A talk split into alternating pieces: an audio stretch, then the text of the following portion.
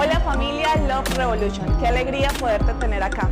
Te voy a dejar con un mensaje que sin duda va a ser de gran bendición para tu vida. Bueno, el día de hoy, eh, como les mencionaba, tengo el privilegio de compartir la palabra. Y no sé si a ustedes les ha pasado que a principio de año uno hace como una lista de propósitos de cosas que quiere hacer en el año. ¿sí? Unos queremos ir al gimnasio, otros queremos aprender inglés. Tengo una amiga que está aprendiendo inglés hace tres años. Eh, otros queremos leer la Biblia todos los días. Eh, queremos tener una vida de oración súper, súper eh, entregada y apasionada. Y no sé cuántas cosas más nos hayamos propuesto, hayamos puesto en esa lista. Y que hoy en día o en esta época del año hay como muchas emociones encontradas. Obvio, felicidad, familia, como decían ahorita, compartir en familia, pero también está como el mirar atrás y como el, ¿qué hice este año? ¿Qué logré este año? Y pues, si usted es de esas personas que todo lo que puso en la lista lo logró, felicitaciones. Enséñenos cómo, porque yo también me he encontrado en la posición de mirar y decir, ah, fue madre, no lo logré. Ah, debí esforzarme un poquito más o debí ser más intencional con eso. Y no, y no, quizás no se cumplió toda mi lista. Y mientras pensaba en este mensaje para el día de hoy, estaba pensando en qué Dios quería traer a mi vida para poderles compartir. Y sé que algo tengo seguro y es que Dios quiere que vivamos plenos y gozosos. El día de hoy les le he puesto al título de esta enseñanza, Despiértate tú que duermes.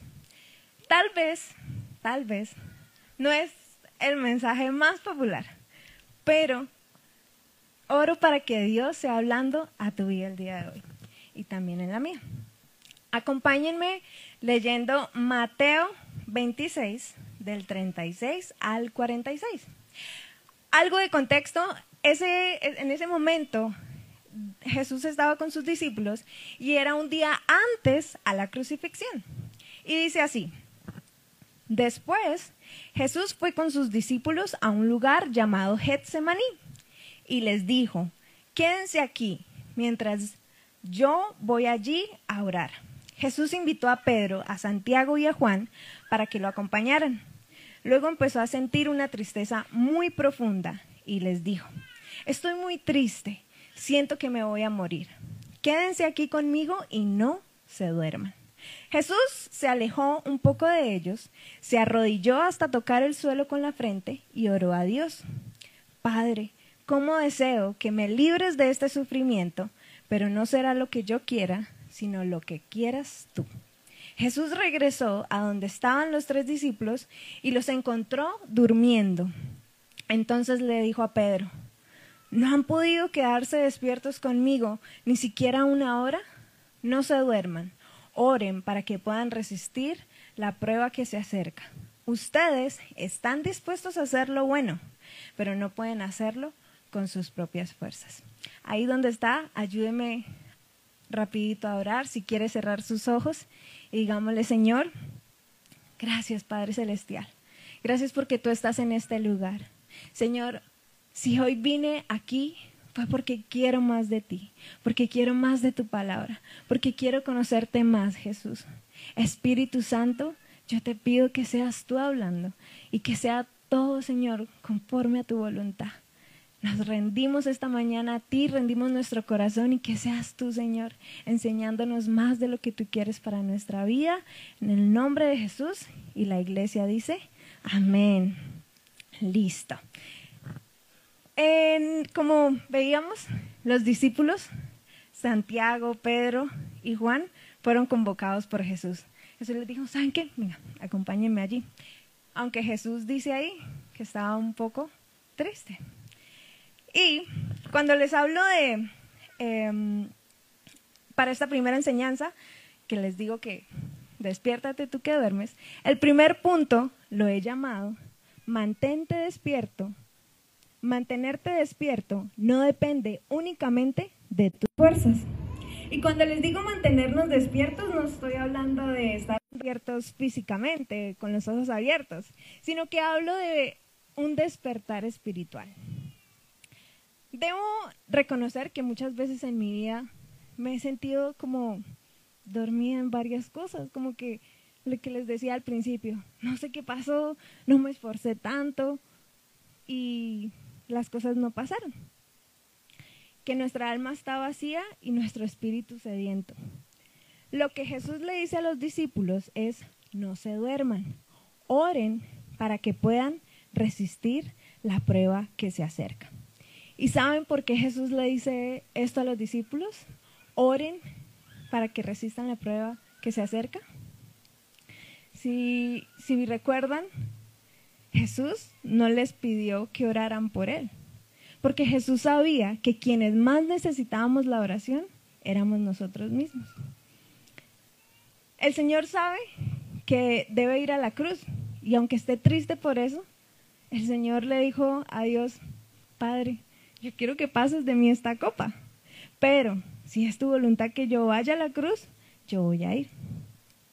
Lo que venía para los discípulos era una prueba de fe enorme, porque su maestro, el Señor, con el que caminaron muchos días, viendo hazañas, milagros, prodigios, ese maestro iba a morir. Y ahora ellos iban a ser probados. Y esa prueba tenía que resultar en gloria. Y solo si se mantenían despiertos y orando. Tal vez pienses, Aleja, yo en serio he intentado tener una vida de oración, yo en serio he intentado leer la Biblia todos los días, pero siempre fallo. Y podemos recordar que Jesús dice lo siguiente, ustedes están dispuestos a hacer lo bueno, pero no pueden hacerlo en sus propias fuerzas.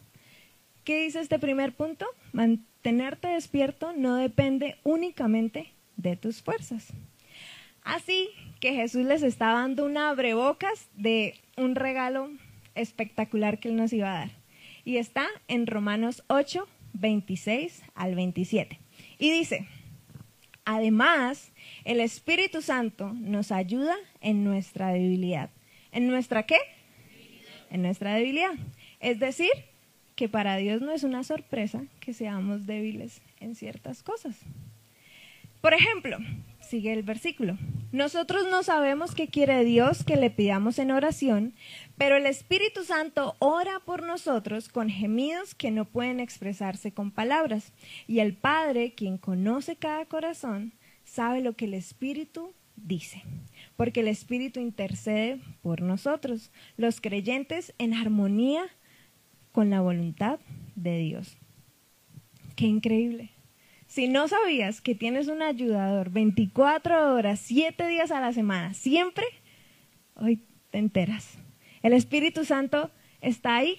Si tú no sabes qué orar, si tú no sabes qué decir, dile Espíritu Santo, yo necesito que me ayudes porque yo no sé qué decirle al Padre. Y Él va a estar ahí. ¿Qué dice el Señor? Que aun cuando nosotros no sabemos qué decir, Él ya sabe lo que necesitamos. ¿Saben? Hay algo que dijo Lucas Leis en su libro llamado Diferente y llamó mucho mi atención. Se los voy a compartir. Y dice así, el diablo no lo sabe todo y por eso le gusta lo previsible, lo que puede anticipar. Si todos actuamos de la misma manera, haciendo lo que todos los demás hacen, el diablo tiene una tarde fácil. Pero si alguien se detiene para hacer una diferencia positiva, si alguien hace una pausa y propone quebrar el hábito de intentar agradar a todos, ser diferente y vivir según el plan de Dios, ojo con esto, eso definitivamente hará sonar las alarmas del infierno. Yo no sé ustedes, pero que usted tenga la capacidad de enojar al enemigo porque usted está cumpliendo el plan de Dios en su vida. O sea, porque usted está escuchando a Dios y no le está haciendo tener una tarde fácil al enemigo. Esto mismo lo dice en Efesios 5, 14, 17.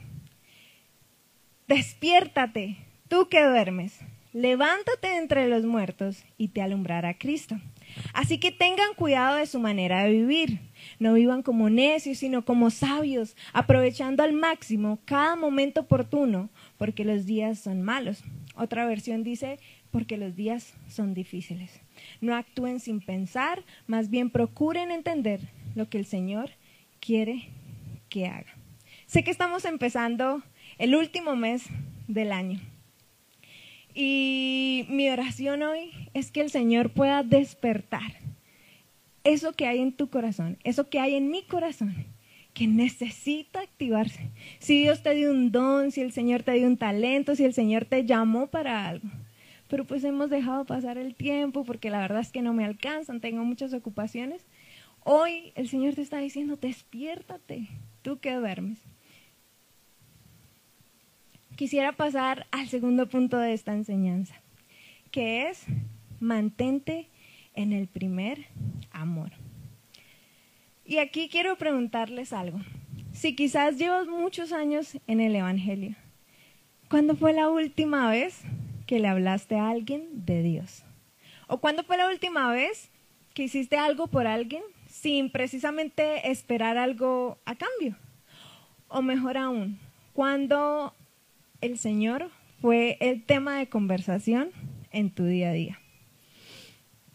Yo pensaba en, en, Apocalipsis 2, del 2 al 5, habla que el Señor conoce nuestras obras, que Él ve todo lo que hacemos, ¿sí? Lo que haces para Él, si bendeciste a alguien, Él lo sabe, si, no sé, lo que sea que hayas hecho para el Señor, Él lo ve, Él lo sabe.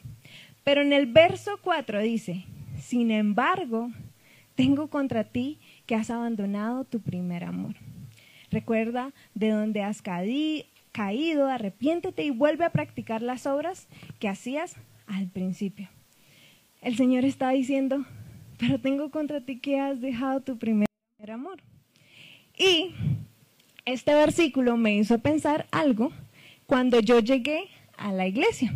Yo soy cristiana desde el 2014 y pues esta iglesia todavía no existía. Entonces yo iba a otra iglesia. Y yo recuerdo que cuando yo empecé a escuchar de ese Jesús, yo dije, ah, Jesús es muy chévere, Jesús es muy cool. Y yo me acuerdo que el pastor daba las enseñanzas y yo tenía la Biblia nueva y yo empezaba a resaltar. Y yo empezaba a anotar y ponía papelitos para saber qué versículos había usado en la enseñanza.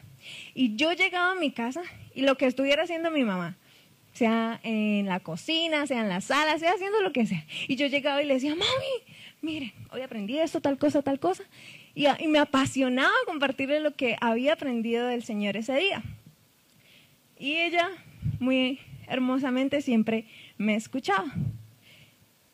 Pero pensaba en el versículo y dice, pero tengo contra ti que has abandonado tu primer amor dice, y vuelva a practicar las obras que hacías al principio.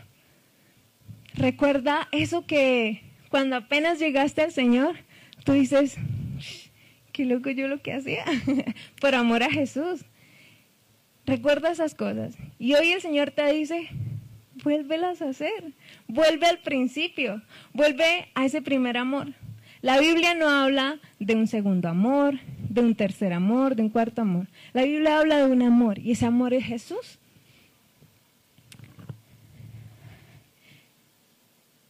El Señor sabe todo lo que hemos hecho y lo que hacemos, pero que no nos sorprenda con un corazón sin el primer amor.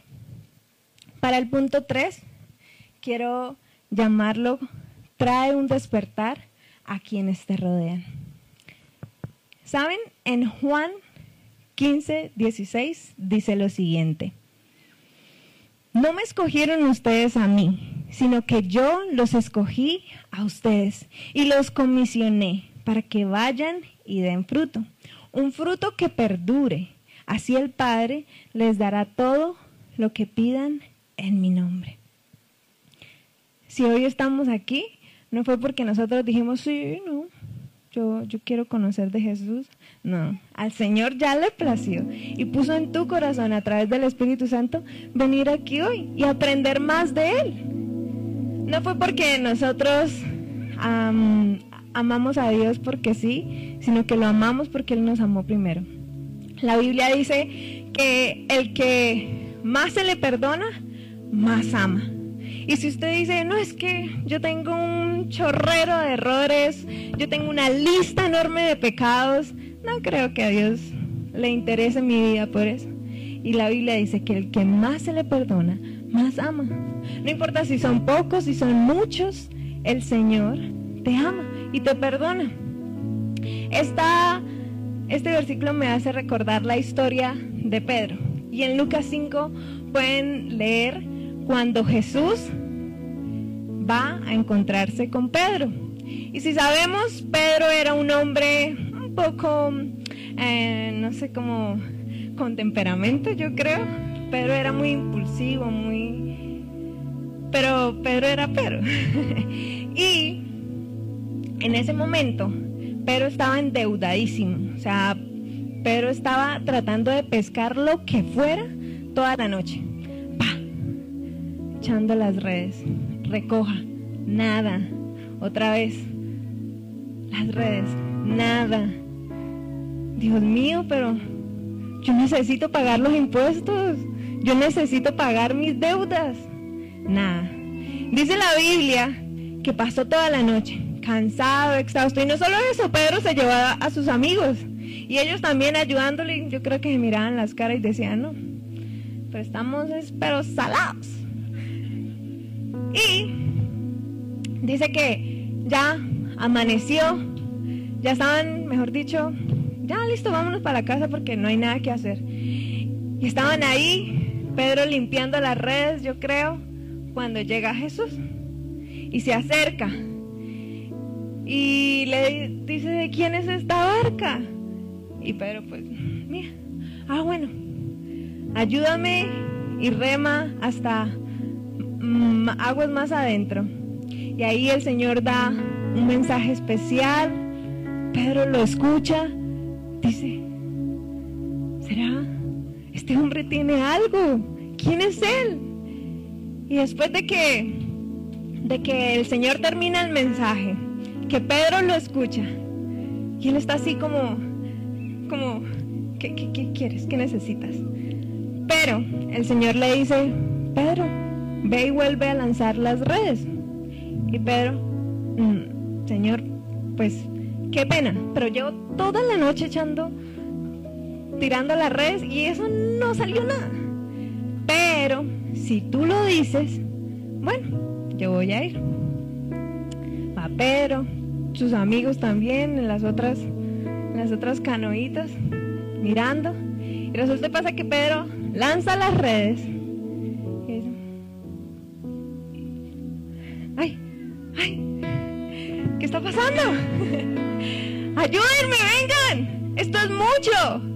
No, no sé, no puedo. Se están rompiendo las canoas.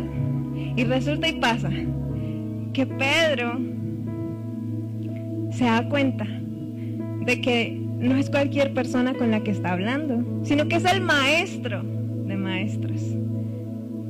Y cuando vienen los amigos y todos tratan de recoger la mayor cantidad que puedan, dice que Pedro se va delante de Jesús y se arrodilla. Y dice, Señor, perdóname. Porque yo creo que cuando el Señor le dijo, ve y tira las redes, él dijo, pero ¿para qué? O sea, como que no le creyó. Dijo, pero ¿para qué? Y luego dijo, perdóname. Yo creo que, perdóname porque no te creí, porque no creí que iba a funcionar, no creí que tú ibas a cambiar mi vida. Y el Señor le dice, Pedro, ya no serás un pescador de peces, ahora serás un pescador de hombres. Y por eso está este punto lo quise llamar trae un despertar a quienes te rodean. Si sabes que el Señor ha conquistado tu corazón, o quizás hoy vienes por primera vez y estás escuchando de ese Jesús. O tenías curiosidad de saber quién era. Pero Jesús es ese hombre que puede caminar por las aguas, que puede sanar enfermos, que puede proveer de donde tú no sabes que puede transformar y cambiar tu vida. Pedro, pasar de ser un pescador de peces, pasó a ser un pescador de hombres. Y familia, quizás, como les decía, no es un mensaje popular, pero algo Dios quiere que sepamos esta mañana. Y es que estemos despiertos, orando sin cesar. Filipenses 4:6 nos dice, no se preocupen por nada, más bien oren por todo. Y a veces, a veces, o siempre, nos preocupamos por todo y no oramos por nada. Y esta semana, bueno, la semana pasada, nuestro amigo Skitter compartió un mensaje que era volver a las bases. Y él mencionaba algo que tal vez todos hemos pasado. Y es como que a veces nos cuestionamos. ¿Será, Señor, que sí es verdad que tú existes? ¿Será que sí tú obras todavía? ¿Será que tú todavía haces milagros? Y había algo que había en nuestro corazón de mi esposito y yo y no sabíamos. Y era que nos preguntábamos a veces el poder de la oración. Obvio, hemos visto cosas en nuestra vida, pero a veces se nos olvidan. Se nos olvida de dónde Dios nos ha sacado, se nos olvida lo que Dios hace día tras día. Y resulta pasa que esta semana eh, dejamos a Bogotá por algo de trabajo y había algo que nos estaba ahí preocupando. Y yo dije, bueno Señor, yo no sé, yo voy a orar. yo voy a orar como así ya tú estuvieras orando, como si tú ya te estuvieras moviendo. Y oramos esa semana, le creímos a Dios. Y quizás era algo que yo hasta pensé y yo dije, ¿y si tenemos contactos? ¿Y si tenemos gente de influencia que nos ayude? ¿Y si, no sé, si Dios nos conecta con alguien y ese alguien interviene por nosotros? Yo aquí pensando. Pero resulta y pasa que no. Ya nos estábamos regresando y Ceditas tuvo que perder su vuelo y quedarse. Y yo me vine con el credo en la boca, esperando que iba a pasar. Cuando ya llego acá a Bucaramanga y él me dice, amor, salió excelente, o sea, mejor de lo que pudimos haber pensado. Y recordé nuestras oraciones y que el Señor estaba despertándonos para orar, que estaba llamándonos para creerle. Y Salmos dice que el Señor es nuestro escudo y que Él pelea por ti. Así que si hay algo en tu vida hoy que te esté robando la paz, sea salud, sea financieramente, sea familia, sea lo que sea, yo te pido que te despiertes, yo te animo a que te despiertes. Ora y créele al Señor por lo que Él está haciendo.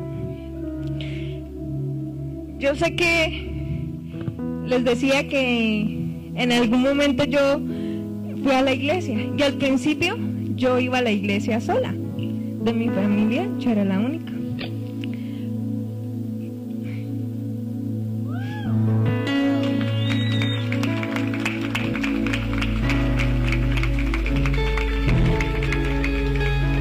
Pero hoy mi familia está aquí.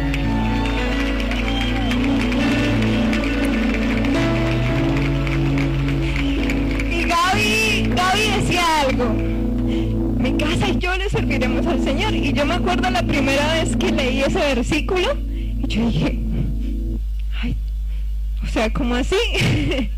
Mi familia también le servirá al Señor. Y yo decía, pero yo no la veo aquí. Yo no, yo no veo que mi familia esté aquí. Pero el Señor ya estaba orando. Y los frutos que poco a poco fui dando quizás, y que yo dije, será poco. Pero para el Señor eran los cimientos para que mi familia también llegara.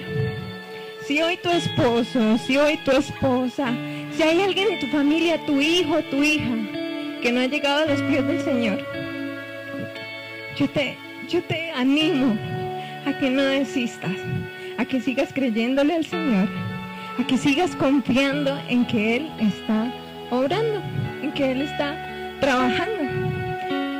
Como dice la canción, aunque no pueda ver, sé que estás obrando. No sé si usted me acompaña, se puede poner sobre sus pies y tengamos un momento en donde usted oiga, Señor, si hay algo dormido en mí, si hay algo que, que yo he dejado estancado por mucho tiempo, yo te pido, Señor, que lo despiertes. Y en el nombre poderoso de Jesús se despierta tu corazón. Se aviva eso que hay en tu corazón. Yo no sé usted, pero no se deje robar este momento. No se distraiga con pensamientos de lo que tiene que hacer o de qué va a almorzar. Hoy usted está aquí y el Padre Celestial está delante de usted. El Señor Jesús está delante de usted. Si quiere y si le parece, puede cerrar sus ojos. Así logra concentrarse más. Dígale, Señor Jesús, aquí estoy. Aquí estoy, Señor. Familia, gracias por quedarte hasta el final. Nos puedes ayudar suscribiéndote al canal y compartiendo este mensaje para que pueda ser de transformación para otras personas. Nos vemos en una próxima ocasión.